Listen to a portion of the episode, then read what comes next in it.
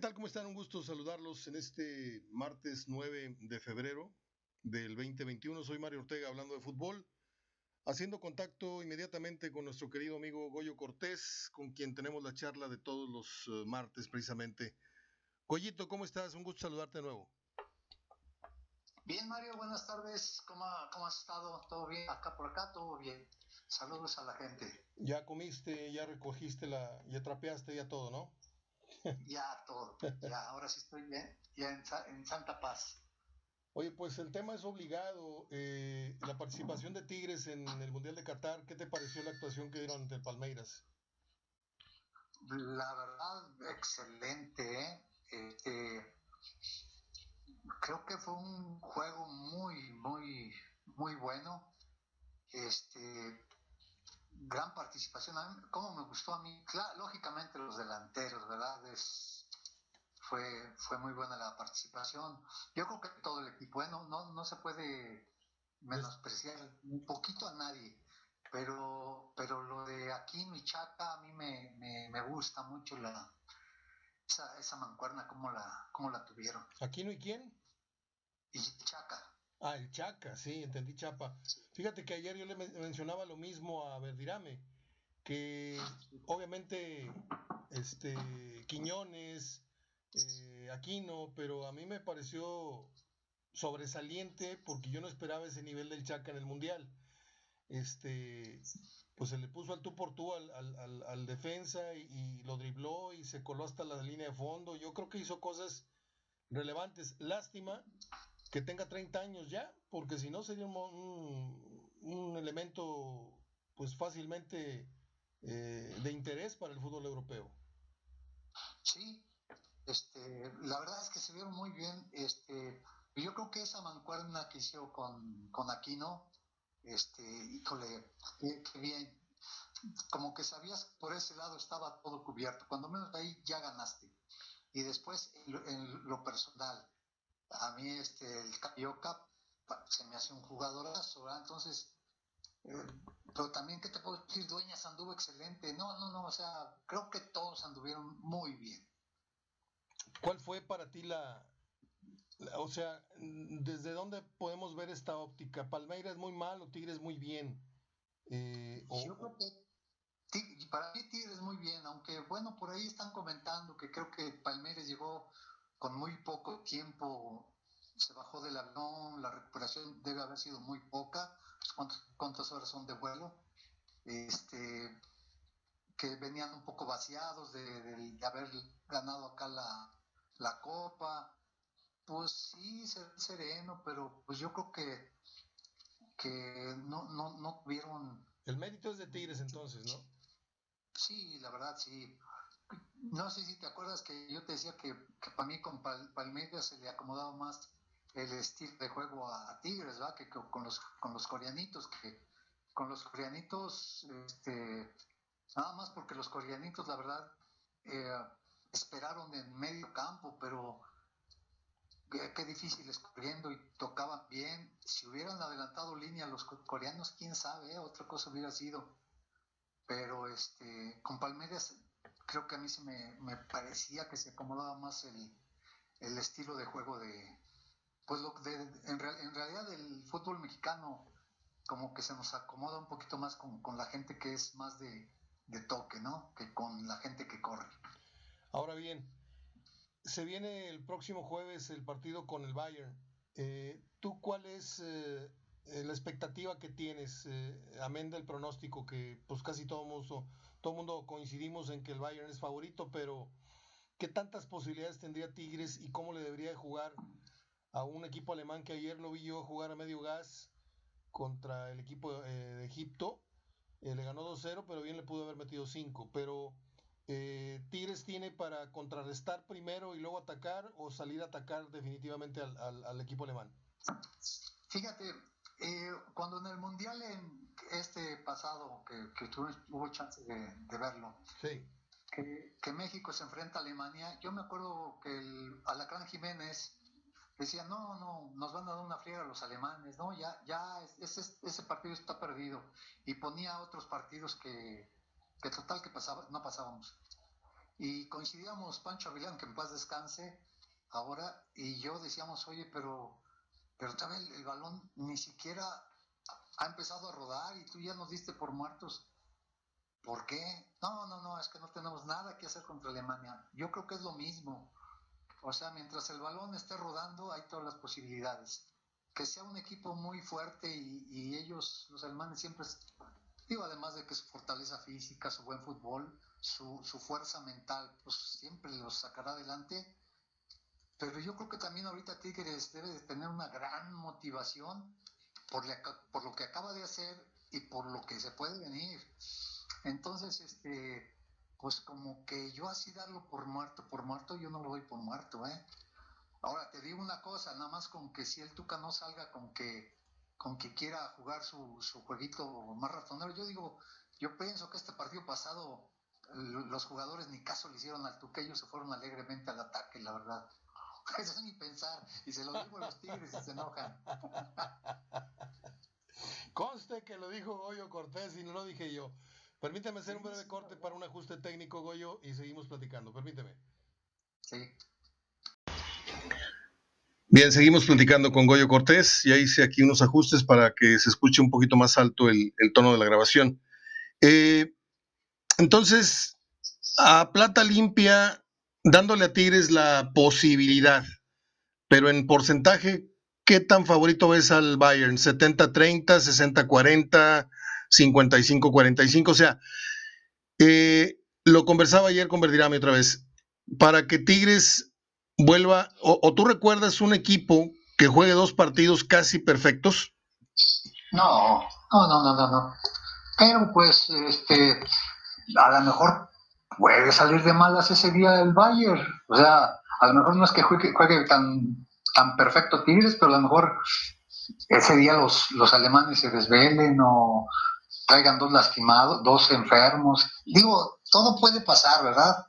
Sí es favorito el Bayern, definitivamente, pero, pero tampoco está tan alejado el, Tigres. Yo creo que eh, no, no por este partido pasado de los, de los alemanes, yo creo que ya el Tuca y su equipo ya debe de haber visto 10, 10 diferentes videos de cómo juegan, quiénes son los jugadores más importantes o dónde se les puede hacer daño una cosa sí creo, ¿ah? que, defensivamente en balón, eh, en táctica fija, este Tigres no es muy bueno, ¿eh?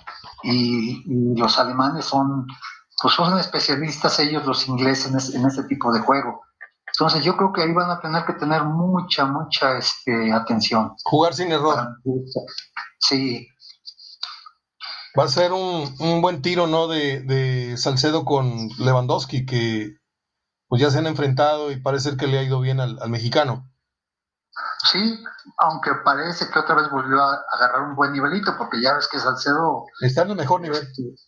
Era de, era de risa hace, no sé, temporada y media, dos temporadas. Ah, ahí te das cuenta, Goyo, cómo juega la cabeza en esto del fútbol. Eh, este muchacho trajo problemas personales muy fuertes que se manifestaron en su personalidad y que parece ser que el Tuca eh, o yo no sé, Mejía Barón o yo no sé quién se acercó con él y lo fueron serenando, lo fueron tranquilizando y le fueron recobrando la memoria porque Salcedo, quieras o no, tuvo una participación en el fútbol alemán, en europeo, alemán, eh, importante y eh, hoy está recobrando el nivel del, del por cual fue traído a Tigres y en el mejor momento precisamente, en donde más se le requería, que es eh, para este tipo de compromisos con, equipos de, de, talla internacional.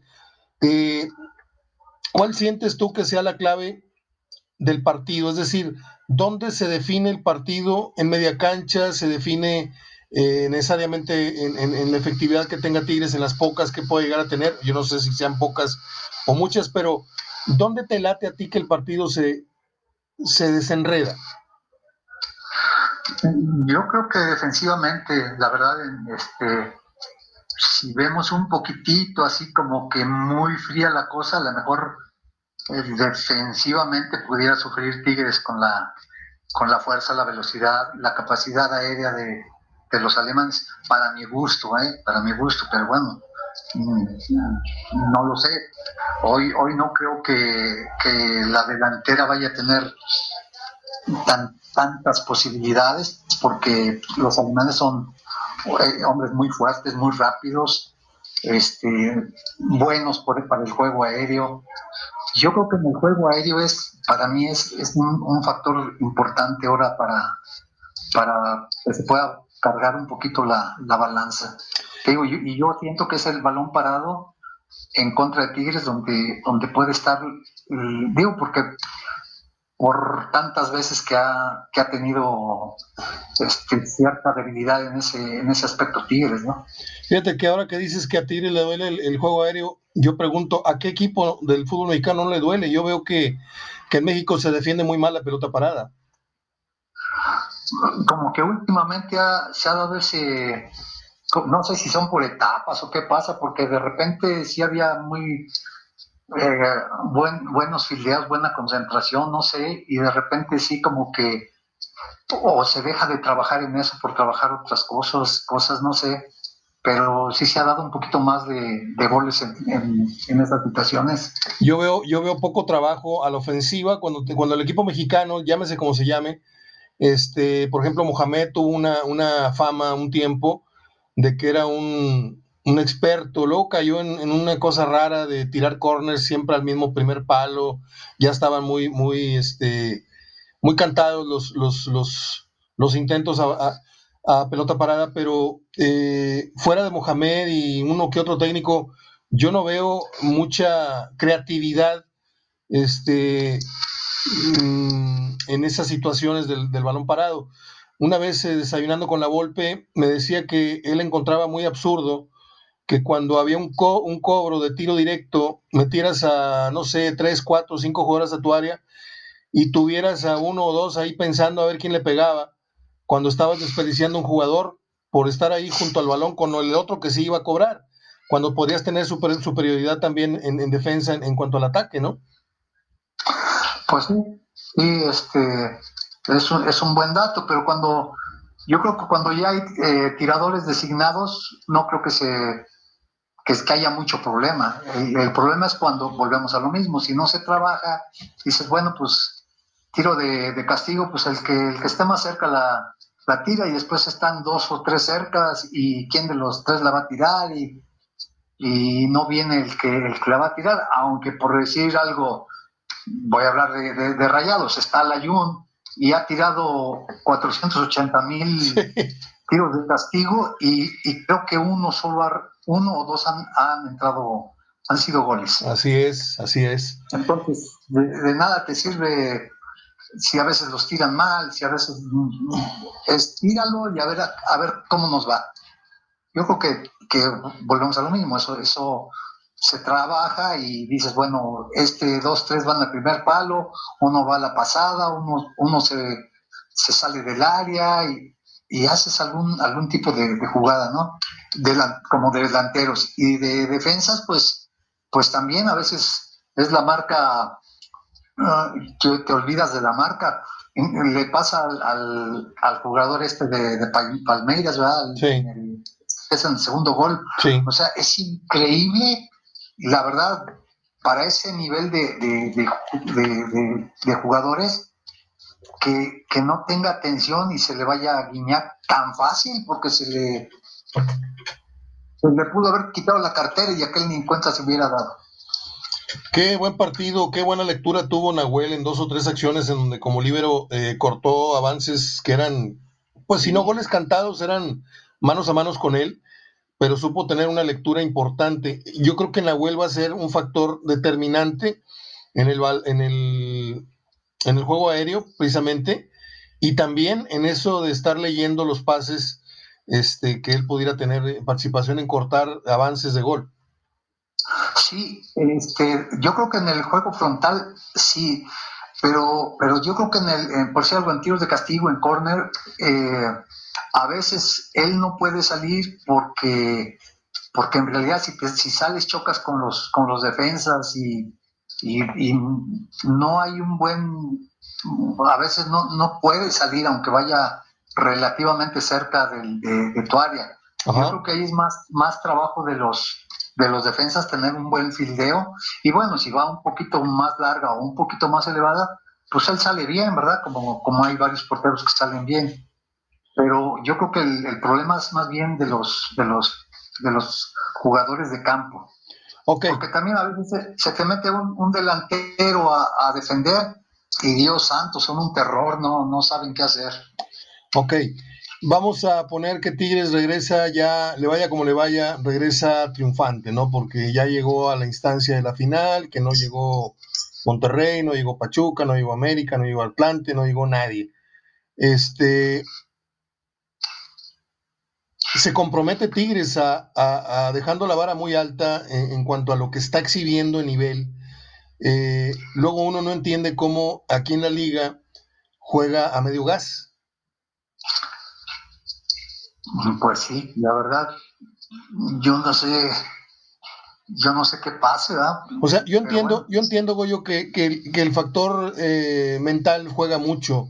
Estás en un escenario mundial, tienes la atención y, y, y, pues el jugador se motiva y como le pasó a Monterrey, Monterrey creo que dio el partido de su vida, de toda su historia, ante Liverpool y no le, no le alcanzó, este, pero sí hizo ver mal a los ingleses, que yo no sé si jugaron con titulares o no titulares o, o le dieron importancia, yo no sé, pero jugaron en ese momento, jugaron ante el mejor equipo del mundo. Ahora Tigres va a jugar contra el mejor equipo del mundo, que no fue el Palmeiras. Es lo que yo vengo diciendo desde ayer antier y mucha gente se molestó conmigo porque pues yo digo las cosas que pienso y, no quiero quedar bien con nadie. Creo que la misma piedra con la que se tropezó Monterrey es ahora en la final la que tiene Tigres. Solamente que Tigres tuvo eh, la suerte de enfrentar al sudamericano en la instancia de semifinal y Monterrey le echaron al, Tigre en, en, ese mismo escalón. Pero Tigres avanza, pero a final de cuentas Creo que los dos se van a topar, o, Monterrey ya se topó con, con, pared, y ahora Tigres le toca, si realmente quiere decir, hice más que tú, no es cuestión de que haya yo subido un escalón más, es vencí al que tú no pudiste vencer, que es el, la potencia europea. No sé si estés de acuerdo conmigo. Sí, sí, me gusta, me gusta tu, forma de pensar. Este, eh, sin, quitarle méritos no, a, no, no, no, no, pero, pero sí, yo creo que, que ese es, es una buena una buena óptica la que, la que tienes. Es un razonamiento que pues a mí me, queda claro, o sea, es como cuando te toca el sorteo de, de, amigo secreto, te toca la más guapa del oficina, te toca, toca la más la más este, fea o la más gorrona o la más antipática, y esto, bueno, una cuestión de suerte, y a Tigres le toca, comillas, en suerte el Palmeiras y no eh, el Bayern, o sea, porque así está el draw. Eh, pero bueno, yo creo que Tigres tiene la oportunidad de que si va a caer, como parece ser, porque los movios así están, yo no le descarto la posibilidad por mínima, regular o como la quieras llamar que tenga, Tigres la tiene y no hay rival este, invencible en ningún deporte. Hemos visto caer a Mohamed Ali, vimos caer a Julio César Chávez, vimos caer al que me digas, ha perdido en el tenis, en el fútbol.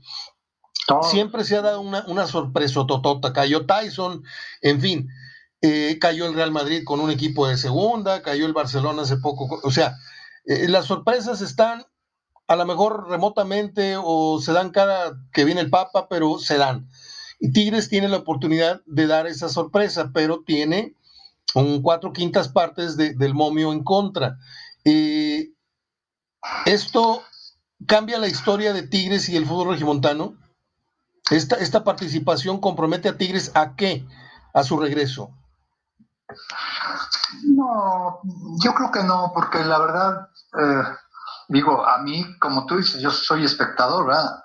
Yo creo que los directivos ya están felices y con lo que están haciendo aquí están bien. El Tuca, pues más que bien. Y, y la gente de Tigres, ya está conforme, o sea, ellos dicen, no, a mí no me interesa, o qué bueno que que el campeón lógico, ¿verdad? Y te lo digo por gente muy cercana.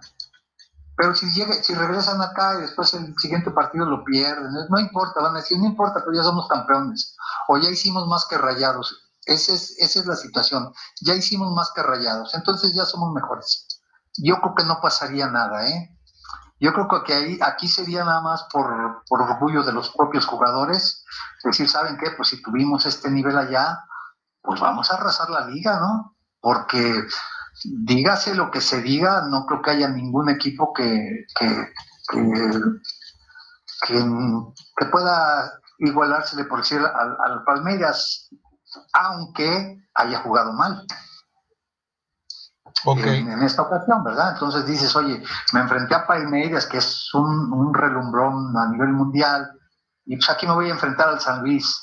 A lo mejor te da más guerra el San Luis, ¿verdad? Pero bueno, la, la mentalidad dices, no, no, no puedo perder con San Luis, pues le acabo de ganar al Palmeiras y entonces, por orgullo de los, de los propios jugadores, yo creo que tendrían que hacer este, un esfuerzo para si no arrasar la liga, cuando menos sí andar en, muy buen nivel, ¿no? Eso es lo que yo creo, pero bueno, pues, ¿qué es lo que ellos creen? Ahora bien, Goyo, eh, si estaba en duda, yo creo que con esto se confirma la continuidad de, de Ferretti, ¿no? Con este torneo que está haciendo. Sí, yo creo que sí. Este, ya, ya, este, ya, ya agarró para otros, otros tanto tiempo. Otros tres añitos. Eh, ¿Qué tiene que hacer ahora Monterrey con esta afrenta?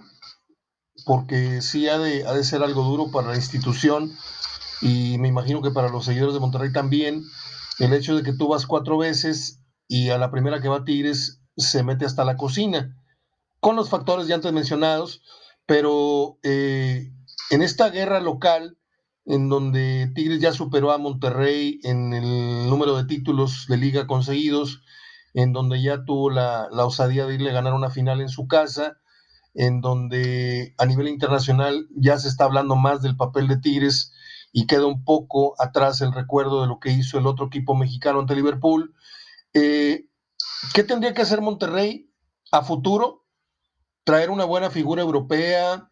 Este, obviamente tiene que haber una limpia. Aguirre, yo creo que ya se dio cuenta Aguirre, hablando ya de rayados, de que, de que ahí perdonó a cinco que estaban en ya una lista negra de se tienen que ir. Llega él y dice, no se va nadie porque yo quiero comprobar que realmente no sirven. Y yo creo que a estas alturas, este, como dijo por ahí alguien, eh, aunque en la superficie todo sea, sea miel y hojuelas, en el fondo muchas cosas están podridas. Y podridas, entiéndase, jugadores que, pues que no te van a llevar muy lejos. Este, a lo mejor sí, Monterrey navega una calificación, pero a la hora de los guamazos en serio en la liguilla, Avilés no te arregla un café, Jansen no te arregla un café, eh, por mencionar a dos de cinco o seis que estaban Maxi Mesa, este, que es un jugador mediano. Un horror. Un horror, sí, y costó una millonada. Entonces, eh, ¿qué tendría que hacer Monterrey para competirle a Tigres en lo internacional y hablando ya en la liga, para realmente entregar los resultados que Aguirre está comprometido en tres años de contrato, que yo me atreví a decir que por lo menos en seis torneos tiene que entregar dos títulos por la clase de nómina que tiene, aunque ya vimos que la nómina no refleja necesariamente el nivel futbolístico de comillas varias figuras. Sí, pues yo creo que ¿qué tiene que hacer? Como lo acabas de decir, yo creo que tiene que empezar, como dices, ya Aguirre tiene que haberse dado cuenta de, por, por haberlo ya vivido, quiénes sí y quiénes no. Ya tiene que empezar a, yo creo que va, ya tiene su lista él también para, para empezar a, a, darle salida a algunos jugadores que, que yo también veo que no tienen nada que hacer en el Monterrey, que deben de estar ganando un dineral y no es que esté mal que lo ganen, pero como dices, no, no, en nada te ayudan. Entonces, ¿a quién, a quién va a traer Aguirre? ¿A quién, a quién va a recurrir? Y pues otra de las cosas, ¿verdad? Que no, no venga, eh, espero que yo creo que sea así, que no espere que un promotor le diga, mira, estos son los buenos, sino que él mismo diga, ¿sabes qué? Quiero a este, a este y a este porque los conozco, porque los he visto, y, pues búscale, búscale traerlos, ¿verdad? Porque si no va a llegar el promotor y les va a decir, ¿sabes qué? Traigo estos cuatro o cinco de Argentina otra vez y, y ándale y ponlos y, ay, no, pues no, no creo que se vaya a dejar, ¿eh? definitivamente. Y, pues tiene que, como dices, buscar yo creo que es buscar en otras latitudes. La verdad es que yo creo que en Sudamérica no tienen nada que hacer. Yo, yo, estoy desde hace años este, diciendo, ¿por qué no van a Rumania, a Croacia? Este, en aquel lado, los jugadores son baratos, son muy profesionales y te dejan escuela. Pero no, volvemos otra vez este, y vuelven a volcar hacia el sur. Híjole, pues no, no jala pero bueno, pues, pero sí tiene que, yo creo que sí tiene que, este, que empezar a, dar su lista desde ahorita ya y empezar a, buscar con, con chavitos. Este, empezar a darles más oportunidad, pues al fin de cuentas, los que se van a ir, pues ya que se vayan y, de repente darle chance a algún, algún chavo por ahí. Este último partido de Monterrey me gustó, ¿eh? La sí, verdad. Sí, sí, dio un primer tiempo muy aceptable. Eh, también hay que medir al rival no traía nada adelante, sus dos delanteros más letales lesionados. Eh, Pumas tuvo una, una, campaña anterior de ensueño que, que, ni completos creo que lo hubieran repetido. Este, y no es desearles el mal, yo quiero mucho a los Pumas y quiero mucho a las Chivas, porque son equipos diferentes en su estructura, aunque Pumas últimamente en los últimos años traicionó a su cantera, pero hoy con Lilini está volviendo a las bases, Lilini está entregando muy buenos jóvenes y ya dijo Lilini que el día que le toque que lo corran, porque un día lo van a correr, a todos los técnicos del mundo los corren, este, salvo el Tuca, que tiene muy, muy amarrados ahí a, los directivos, los tiene muy convencidos, además de que ha tenido logros, pero el 50% de la gente no le gusta cómo juega el Tuca, no le ha gustado mm, históricamente, pero pues los títulos mandan. Eh, Lilini dice que cuando a él lo corran, él se regresa, él no buscaría ni escucharía ofertas, él regresaría a, donde es, que es la forja, el, forjador, el ser forjador de, talentos, en este caso en Pumas. Eh, ¿Qué opinas de, estas dos canteras, Chivas y, Pumas, que en los últimos años se han apagado, que no han entregado ni a los Luis García, ni a los Luis Flores, ni a los Negretes, ni a los Miguel Españas, por citar a Pumas, y no han entregado, por otro lado, Chivas, pues esa gran cantidad de futbolistas mexicanos que, que solían ser base de la selección y que ahora pues ya están, ya no tan jovencitos y, ves al conejito y el conejito nunca dio el estirón este, definitivo que, como figura que tendría que ser el fútbol mexicano y ves a Alexis Vega y ves al JJ que pues ayer tuvo una buena participación con la victoria de Chivas, pero que sigue en el embrión, ¿no? Todavía no, no rompe el, cascarón y él ya se siente listo para Europa, cuando la verdad yo creo que su primer error fue haber salido de León eh, y estar pensando más en, Europa en, en, vez de terminar de consumarse como un futbolista eh, referente del fútbol mexicano. yo creo que, lo que lo que ha faltado ahora son escauteadores, la verdad. Yo me acuerdo cuando fuimos a ver a, Toño de la Torre cuando estaba él en Atlas y, y la gente que tenían de escauteadores nosotros éramos dos, Pancho Avilán y yo, del Monterrey. Y así el Necaxa tenía uno y así. Y, por si algo, Atlas, que, traía una muy buena cantera, tenía creo que 12 escauteadores. Seis estaban en los perímetros de, Jalisco y seis iban afuera, eh, estaban, andaban en toda la República. Y, y, andaban viendo y viendo y además pues, eran gente que tenía buen ojo. Este, y después lo citaban en, alguna época en, Guadalajara y todos los entrenadores veían y de, de 400 chavos que iban se quedaban dos, tres nada más. O sea, tenían muy buen ojo.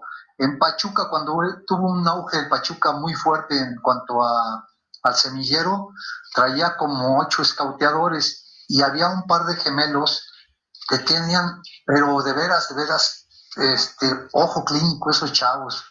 Este, Pancho y yo habíamos visto unos chavos y estos los, por un partido anterior y ya los habían agarrado ellos, este, porque ellos se podían mover como que con más facilidad. Este, tiene mucho que ver eso, ¿eh? ¿Quién, quién anda de, de scouteador? Este, ahorita en, Monterrey, pues no sé ni quién ande. La otra vez eh, hubo unos partidos y fueron ahí unos chavos que, que pues no, había dos, tres chavillos interesantes Y te digo interesantes porque si yo conozco o si, si de alguien que tenga ojo clínico para, para ver chavos, era Juan de Dios Castillo, Pancho Avilán y el gallo Jauregui. Ah, qué buenos, qué buenos ojos tienen. Y yo les decía, este chavo, me decían, no, es aquel, ah, chirón, pero que no velo, mira, fíjate cómo se para, cómo va, cómo, cómo corre, cómo, cómo se perfila, cómo... y sí, la verdad es que tiene, tiene su chiste. Te me, este te me adelantaste porque apenas te iba a preguntar para ti cuáles son los, los elementos con los que has convivido, trabajado con mejor ojo clínico y ya me respondiste. Apenas te iba a preguntar, Pancho, qué tan bueno, en paz descanse. Panchito, qué tan bueno era, ya me lo dijiste. Ahora, tú como, como exfutbolista, ¿qué cualidades tienen que eh, poseer eh, un joven para que tú lo detectes como una, una promesa para el fútbol profesional? ¿Cuáles son el ABC de las cualidades innatas o aprendidas eh, que debe tener un futbolista llanero? Bueno, primero le ves primero el esfuerzo. Si es un chavo que es flojo, híjole, difícilmente lo, lo, agarras. Eh, tú lo ves en el esfuerzo que hace con y sin el balón para ayudar al compañero, qué tan generoso es de, ir a, ayudar al compañero. La técnica, cómo le pega, aunque eso lógicamente se trabaja y, el esfuerzo a veces se puede trabajar y a veces no, cuando son muy flojos. Cuando tienes técnica, bueno, este, lo táctico, pues no, porque eso sí se lo... Tú le puedes enseñar la posición del puesto, porque a veces es delantero y dices, no, esto me gusta más de, defensa, o de defensa y lo metes de delantero, como ha pasado tantas veces. O sea, la posición del puesto, esa la puedes, la puedes trabajar. Pero la técnica, el esfuerzo, pues sí, después este, pues de repente salen algunos, algunas situacioncitas ahí que, lo ves que es diferente a los chavos, ¿no? Cómo, cómo conduce, si, si va, lleva la cara levantada, cómo le pega el balón, si, si juega corto, si juega largo. Si habla o no habla. todo, ese, todo eso se entrena, pero, pero dices, si andan vírgenes y ya lo traen, imagínate desarrollándoselo. Seguramente eso fue lo que vieron en Charlie, ¿no? Un, un jovencito con muchas, mucho potencial. Sí, y, y, lo clásico de todos los chavitos cuando ven cuando, que hay un, alguien que los va a ver es que quieren driblar a, a 20 chavos y ellos quieren meter el gol y la verdad es que esos casi por, por default les pones taches, dices, no, este, el que quiere el balón todo el día no es que no lo quieras, pero, pero hay, hay zonas donde lo debes de querer y zonas donde tienes que jugar, si no, agárrate tu balón y llévatelo a tu casa. Vamos a poner, Goyo, el escenario de que tú vas a un partido llanero que te dijeron que fueras a observar a los dos porteros que tenían algo. Y ahí, ahí échameles un ojo. ¿Qué es lo que Goyo Cortés como eh, preparador de porteros, asistente técnico, ex portero profesional, qué es lo mínimo que te tiene que mostrar un portero para que tú digas, a ver, échamelo para acá, yo lo trabajo? Primero la valentía, bueno, primero el físico, ¿verdad? Después valentía, después su, su ahí ves que si tiene ubicación y cuando se lanza, ya, ya ves si se, si se sabe lanzar o no se sabe lanzar, pero en la valentía y este, yo creo que tiene mucho que ver, a ver cómo habla. A ver. Sí. ¿En qué consiste? Porque eh, eh, yo sin haber jugado profesional, yo tengo mis, mis teorías. ¿En qué consiste saberse lanzar o no saberse lanzar? ¿El pasito, dos pasitos para agarrar impulso? ¿O el tirarse a veces con los pies plantados? ¿El ir a, mano cambiada en vez de... O sea, ¿esos son los detalles a los que tú te refieres? Exactamente, sí, sí, sí. Si quitas los codos, si, si haces buenos recorridos, si tus pies este, no, no, no se chocan, que haces buen tu, bueno el tu cruzamiento de pies para, para hacer los fildeos, si tienes la valentía para salir y al salir qué tan buen fildeo tienes, que se trabaja, pero, pero si dices, bueno, él, él tiene el, lo, que le falta es el timing, bueno, eso se lo das. En tus tiempos no, en tus tiempos, en tu, perdón, en tus tiempos no se usaba mucho jugar con los pies, ¿no? No, para nada. Eran más estáticos. Sí, sí. No, no. Estáticos no, o sea, a lo mejor éramos más salidores. Sí. No jugábamos con los pies. O sea, nos le echaban para atrás y era para romperla. Así es. O acuérdate que antes sí la podíamos agarrar. Así es. Así es. por eso, por eso, eh, yo recuerdo, no sé si, si me ayudes, recuerdo eh, porteros que rompieron antes de Campos, que Campos también es, un, caso porque no tenía las condiciones, primero de estatura, este, que es básico para la portería. ¿Te acuerdas de Armando Franco del Atlante? Que era bajito, bajito. Claro, pero era muy, muy salidor, ¿eh? Era muy buen portero. Sí, cómo no. Antonio Mota. Antonio Mota, muy bien. Otro sino muy alto. Jaramillo. Jaramillo era de León. Era de Curtidores, León, por ahí andaba jugando esa zona. Me gustaba ese portero. La Pantera Rosa tampoco era tan alto, ¿verdad? Muy Camacho tampoco era muy alto. No era muy alto, no, tampoco. El Conejo Pérez, pero pues tiene un buen resorte el Conejo. ¿Tú cuánto mides o medías o sigues midiendo? 1.83. Te ves, te ves muy alto en las fotos que veo a cada rato porque te traen ahí en, Facebook de foto en foto, este, en las fotos de recuerdo, y te ves muy alto. ¿Y los más altos del equipo quiénes eran? ¿El Bocha, Fidel Mejía, tú? No, yo creo que el Bocha, Rigo Cisneros. Es cierto. Rigo Cisneros, pues. Aunque ustedes se veían más altos por la mata de cabello ¿verdad? que traen. Se veían... ser, sí, sí, sí. ¿Te gustaba volar, Goyo? O, cuando lo hacías era necesario, pero te veías muy bien, eras un portero eh, hasta que... Bien, se me cortó el audio anterior, ya no sé de qué estábamos hablando, Goyo, yo creo que de los porteros. Eh, hoy día, de las eh, jóvenes promesas de, la portería de, México, ¿cuáles son las que te llaman la atención?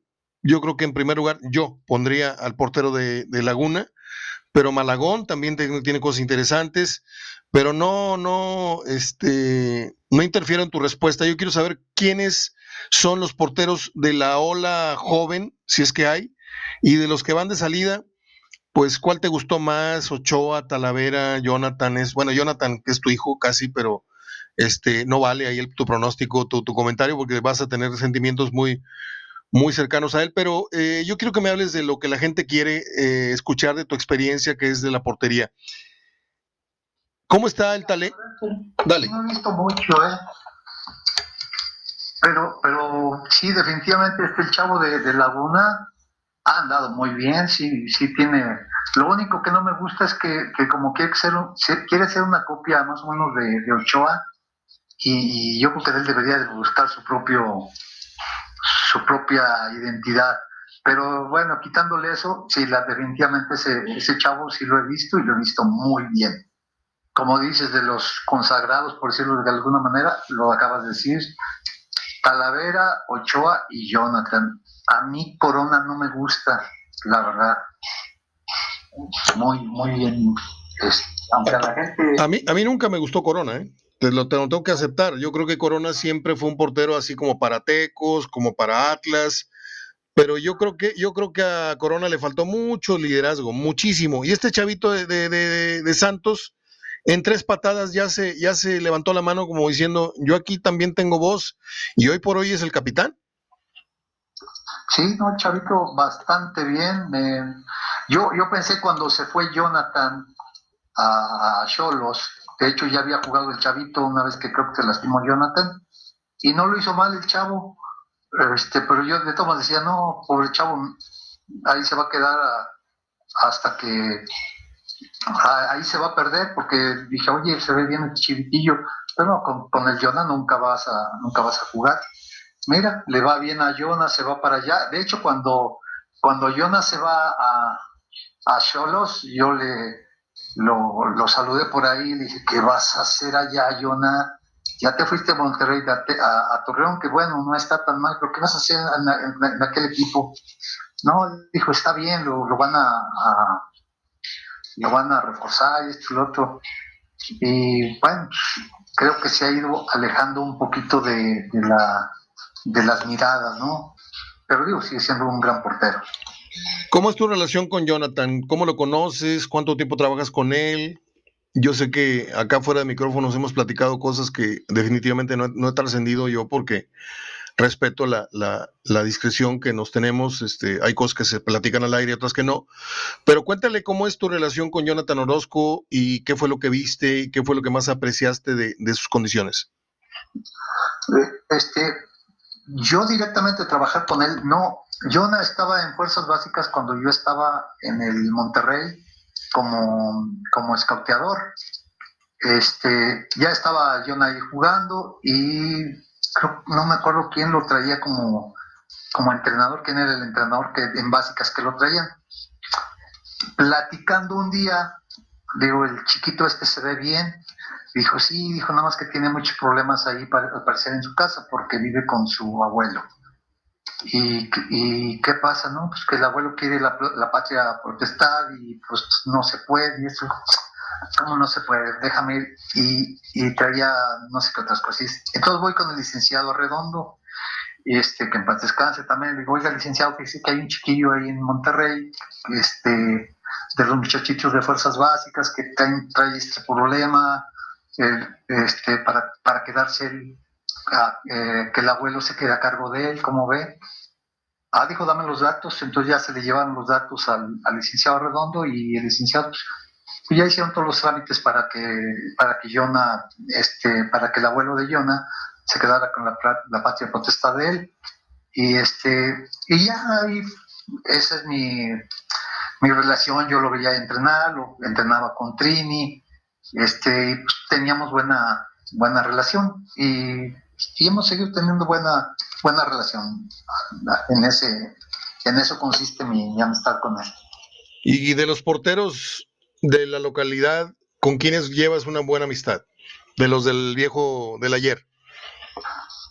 Ah, con el Loco Quintero, con Mateo, con Pilar Reyes, que Pilar fue un porterazo de los de época, la verdad, qué lástima que, que bueno, no le, no le tocó a él aquellos penales, pero se lo merecía después de, tanto. Para mí, Pilar era de los de los porteros que, más cualidades he visto en un, en un arquero, aunque estaba bien locochón el, el piluco, pero no, como, como cualidades como pocos. Yo te voy a decir algo, acá entre nos, al cabo no nos está escuchando. Y el Guama Contreras, que es mi compadre. Sí, lo, le di un abrazo el día de. El día de las capillas, güeyito. Eh, yo te voy a decir algo acá en corto, que no me he atrevido nunca a decirlo. Eh, a mí me parece que la majestuosidad con la que se ve a Campos es mitad la imagen que tiene y mitad la calidad que tuvo. Porque si hablamos de portero a portero, a mí Pilar Reyes me parecía más portero que Jorge Campos, hablando de gustos. No, no, no, pero no, es, es, lógico y por mucho. Mira, Campos, Campos para la izquierda no se sabía tirar, se aventaba de panza. Pero, pero, pero Campos era muy ágil, por su estatura era muy, muy ágil, muy osado, era salidor, este, tenía sus recursos, grandes recursos. Y la dualidad de jugar delantero, eso fue lo que le ganó mucha prensa. Exactamente. Es de los que empiezan a jugar este, bien con los pies. Y como es este, así desgarbado, muy, muy gitano, pues, pues eso empieza a llamar mucho la atención. Pero no, o sea, de todos modos, podemos pasar todos, sea, yo me acuerdo de Lancho Calderón, un hombre muy elegante, una seguridad, Rafa Puente, un, hombre, eh, ¿cómo lo diríamos? Este, rudo, agresivo, en el buen sentido, ¿verdad? Un porterazo. y en el malo también. Sí, sí, bueno, también. ¿Te acuerdas de aquellos trompos que se aventó con Carlos Milok en la Azteca, una bronca Atlante Torreón? Ahí está el video. está el video en YouTube viene dándose de madrazos como con seis y a todos les puso. Bueno, me, tocaba a mí, Atlante no tenía reservas. Sí. Y nosotros, que éramos la reserva del Atlético Español, jugábamos en, lógicamente, como cuando jugaba el Atlético Español, y también le jugábamos al Atlante. La preliminar, y me tocaron. ¿Cómo? El preliminar, ¿lo jugaste? Lo jugábamos, sí. Entonces me tocó ver dos, tres bronquitas y me tocó una que fueron contra el América y estábamos exactamente nosotros ya, ya ves que terminaba uno de jugar y le daban uno el pase para adentro y estábamos atrás de la, de la portería de Rafa Puente y, con América estaba Camacho. Muy Camacho. No, Tarzán, perdón, no, no, Tarzán Palacios, Tarzán Palacios, que también era bueno para trompo. Sí. Pero en el Atlante estaba el Perico González, estaba este Gisleno Medina. No, hombre. Estaba, estaba este. Bonavena. Mm, ¿Ya había llegado el Bonavena o no? No, no, no, todavía no. No, estaba para entonces estaba este. Eh, a mí, a mí Milton Carlos me dijo que el, defensa más. ya te dije, Negroe. Sí. Este. Y el otro, uno, un pelón él que después se fue al, al, al, Potosino. A mí, Milton Carlos, la primera vez que vino, después de haberse retirado con Monterrey, de haber dejado jugar en México, eh, me dijo que el defensa más rudo que él enfrentó fue Perico. El Perico, hijos de su madre. Es? que era Perico, era, era Gisleno, era Orlando Medina, Rafa Puente, este, estaba Basaguren en ese, en ese partido. Toño Basaguren, sí. A Muchastegui. Pero eran, eran unos leones aquellos, me tocaron, me tocó dos broncas eh, del Atlante y este y no eh, eran buenos buenos para tirar trancazos todos. Eh, el pimienta rico sale de Atlético Español Atlante o viceversa no yo creo que es al revés porque el rico de la selección olímpica se va a al Atlético Español. Sí es cierto porque luego rico juega con Caviño con el Pueblita Fuentes con aquel Atlante del IMSS y eso ya fue más adelante contigo estuvo el, el pimienta allá en el 7-5, ¿no? Sí. Sí, cuando estaban los novatos ahí eran Alejandro Roman, este, pues una bola de chavos, Roman Tomás Boy. Roman ya venía de América. Pero pues, estaba jovencito, ¿no? Sí, sí, sí, pero ya venía de la América él. Ah, ok. ¿Y cómo ves el nivel eh, bueno, eh, una pregunta que te quería hacer más adelante, porque estoy agotando temas, pero se van a ir Corona, se va a ir Ochoa, se va a ir eh, Talavera, ya son porteros grandes. ¿Y quién queda para el Mundial o los Mundiales venideros? ¿Quiénes levantan la mano? Yo sé que hablamos ya del talento que viene en camino, pero ese talento estará listo ya para un próximo Mundial. ¿O tú ves todavía a Jonathan, que no sé si sepa la edad, pero eh, Jonathan no va a jugar este mundial que viene, porque se lo van a dar a Ochoa para que se retire con sus cinco mundiales o no sé qué. Eh, y ya sabemos cómo, va a estar la baraja tirada para el próximo mundial, casi casi. Pero ¿quiénes quedan para levantar la mano al próximo mundial? ¿Cota? Eh, ¿Este muchacho Acevedo? ¿O quiénes, a quiénes ves tú como el futuro de la portería de la selección mexicana? Híjole, no, la verdad no, no te sabría decir. Yo creo que yo creo que todavía le, cuelga un poquito para que empiece a salir alguien, porque sí, definitivamente va a estar Ochoa, va a estar este de Pumas, ¿cómo se llama? El de Pumas, este. Talavera. Talavera y Jonah, pero yo creo que a lo mejor ya empiezan a llevar a este chavo Acevedo, ¿eh? Fíjate que Jonathan Orozco tiene 34 años. Los cumple, cumple los 35 el 12 de mayo. Este, pero como dices yo, mira, yo, yo creo que Talavera aún sigue pasando buen nivel, Ochoa también anda en buen nivel, yo creo que, ellos llegan ¿eh? a este. No, no, no, yo no estoy hablando de que no, yo no estoy hablando de que no lleguen a este, hablo del futuro de la selección pasado Qatar. Sí, este, vamos a ver, la verdad es que a lo mejor ya como tercer portero puede empezar a llevar a Acevedo y ya le van a empezar a dar a dar chance y bueno, a ver quién más, quién más sigue, ¿va? No, te, te, echaría mentira si te dijera ahorita si yo, yo me aventara por alguien, no, no. Mientras hablas, mientras hablas, yo estoy checando las fichas. Jonathan va para 35 años el 12 de mayo. Rodolfo Cota hoy tiene 33 y cumple 34 en julio, el 3 de julio. Vamos a poner que a Cota lo cortan y no va a este mundial ni como tercer portero. Estaría teniendo posibilidades de llegar a un posible mundial siguiente a los 38 años como el gran portero de experiencia que estaría vigente, junto con Jonathan, pero Jonathan ya estaría en 39 para cuando el mundial siguiente eh, después del 2012, 2022. No, yo, creo que ya ninguno de los dos llega ¿eh? para el siguiente. Entonces, necesariamente estamos teniendo que voltear a ver quién es el portero mexicano que se está cocinando para los futuros mundiales después de Qatar. Eh, sí, pero mira, yo creo que a los directivos no les importa mucho eso, ¿eh? porque están trayendo ahí porteros extranjeros que la verdad yo no les veo mucho este, la otra vez estaba viendo, que la verdad ni sé quiénes son, pero estaba viendo juegos de primera A.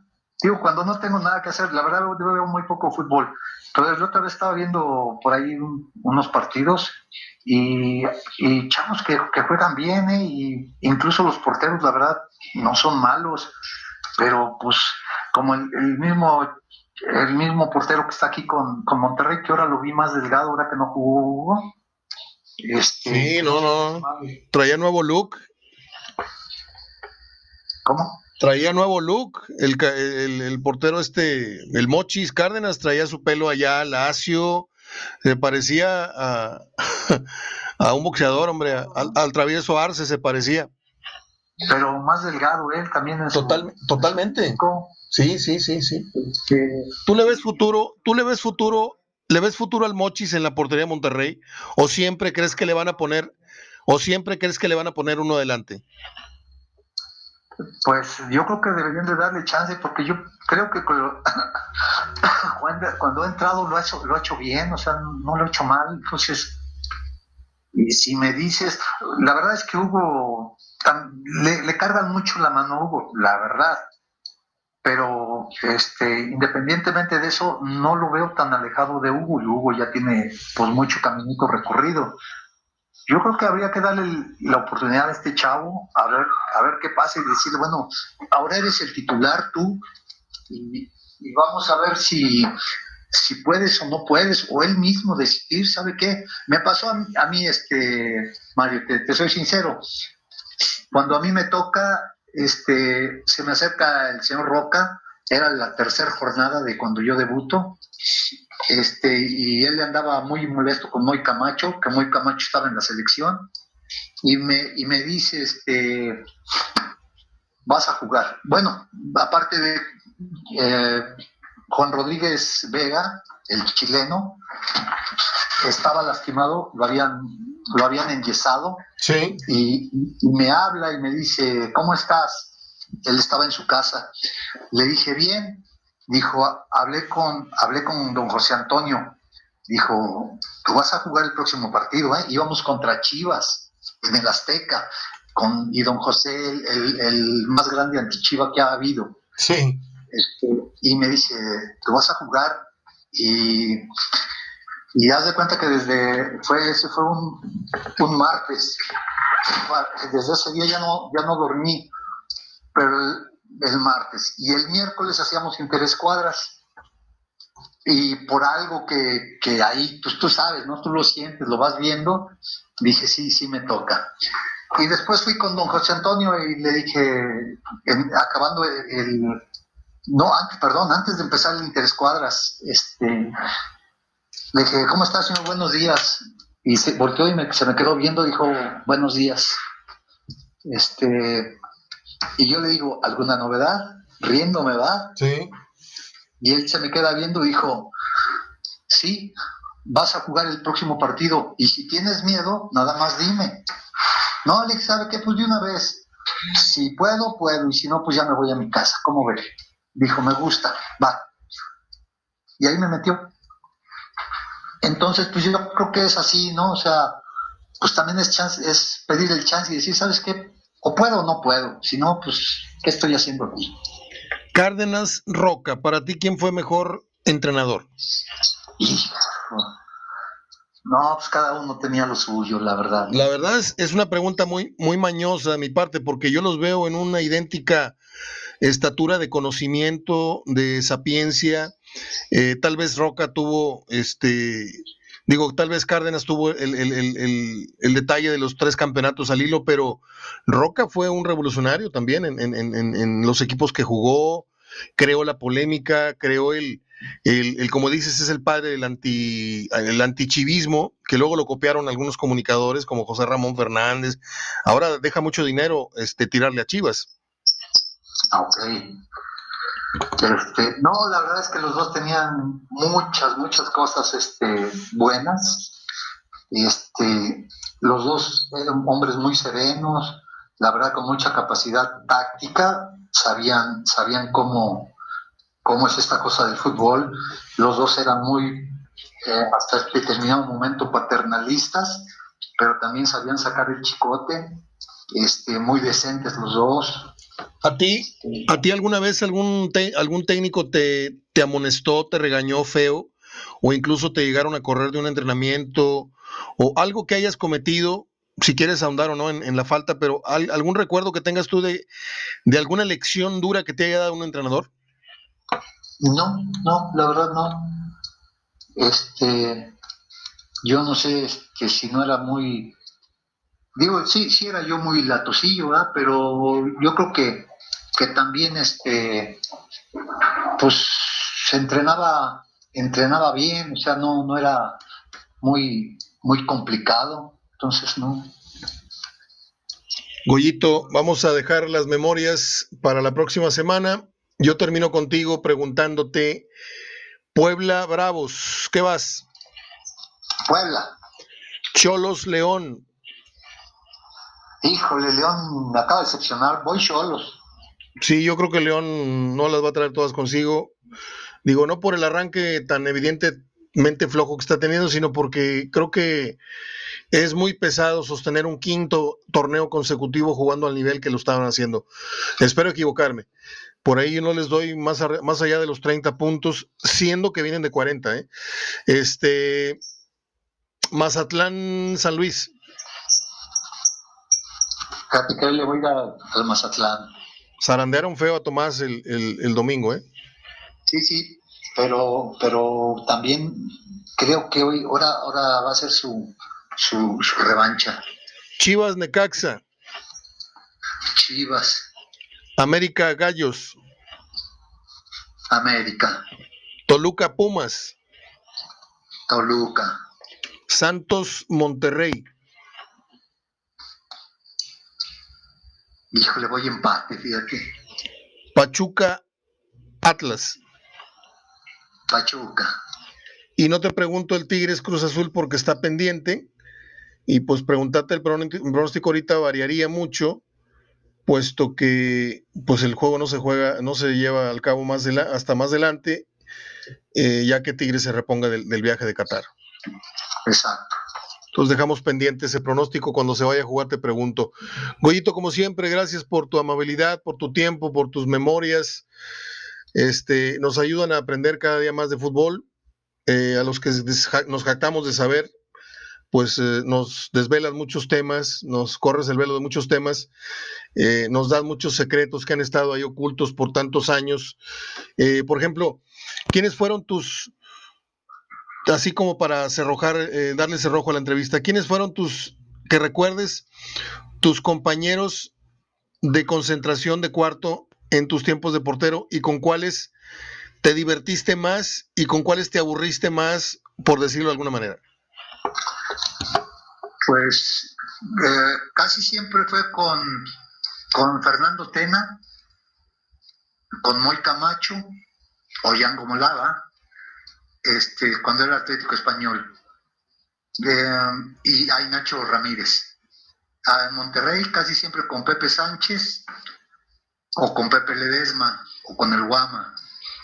Este, y en selección, híjole, tuvimos una, una vez una concentración, ah, como me acuerdo de esa, estaba ah, ah, Pilar, estaba este... Rulfo.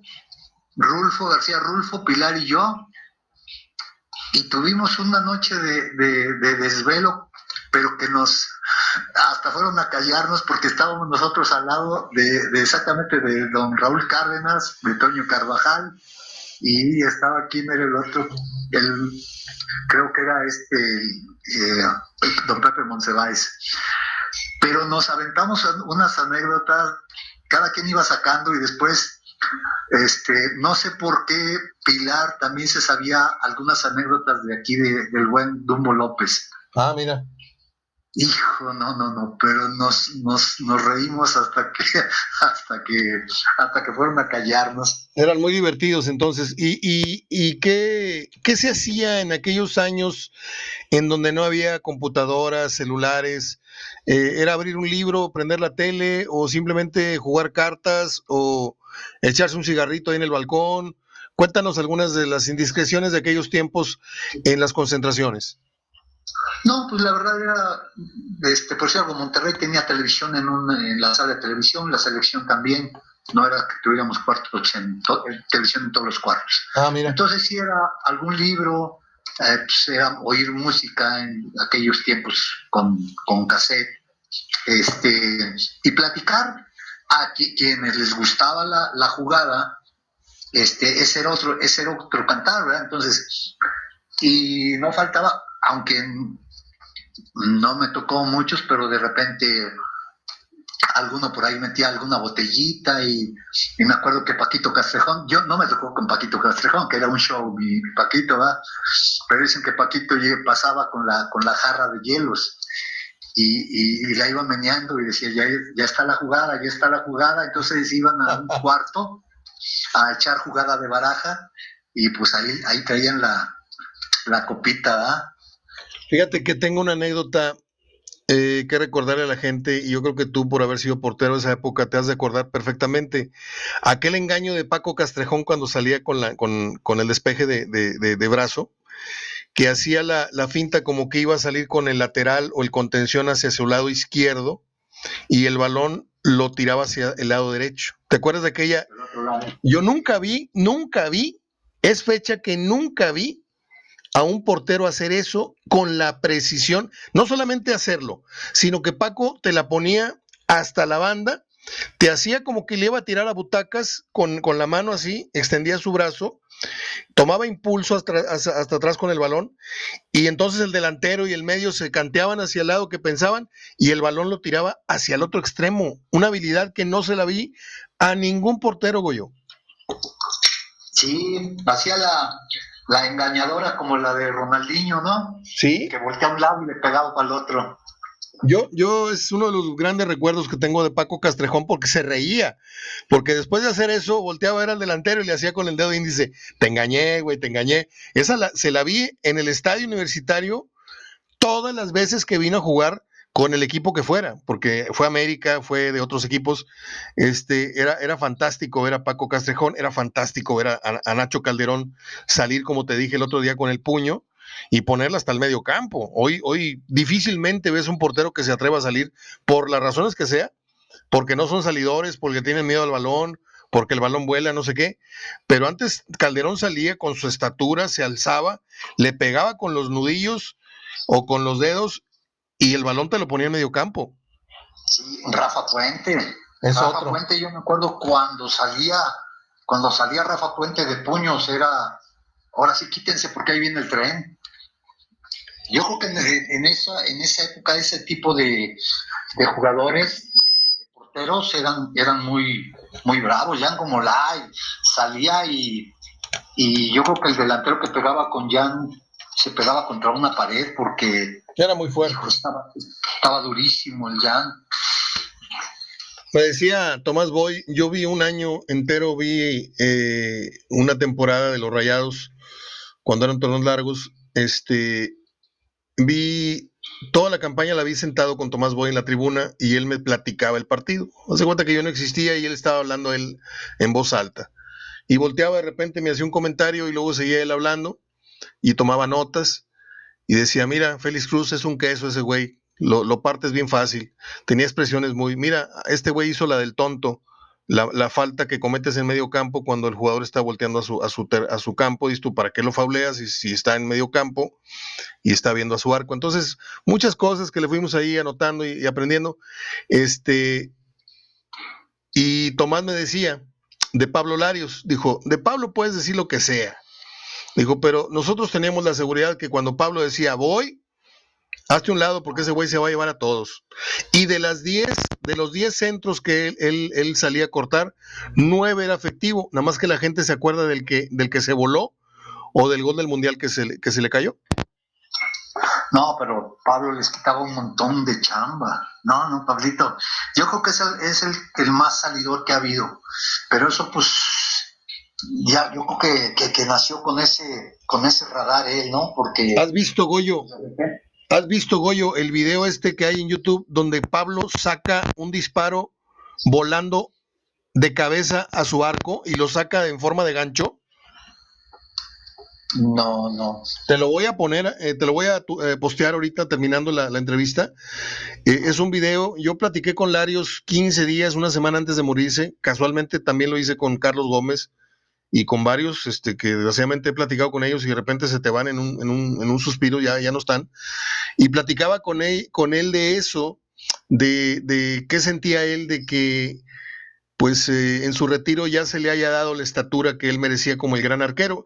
Y qué mejor que el gran reconocimiento de Jorge Campos que dice, no, si ustedes creen que yo soy el mejor, pues este, no vieron jugar a, Jorge Campos. Eh, dejamos ahí en el, en, el, en el tintero varios temas, Goyito. Te agradezco tus pronósticos, tu tiempo.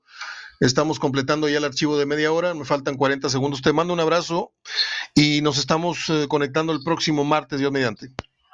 Primero Dios. Seguro que sí, Mario. Un abrazo y un saludo a todos. Cuídate mucho y ahí ve haciendo memoria algunas buenas anécdotas que nos puedas compartir. Órale, pues. Gracias. Es Goyo Cortés. Goyo Cortés hablando de fútbol este martes con todos nosotros. Yo les dejo también mi abrazo de gol. Aquí terminamos la emisión del día de hoy. Hasta mañana.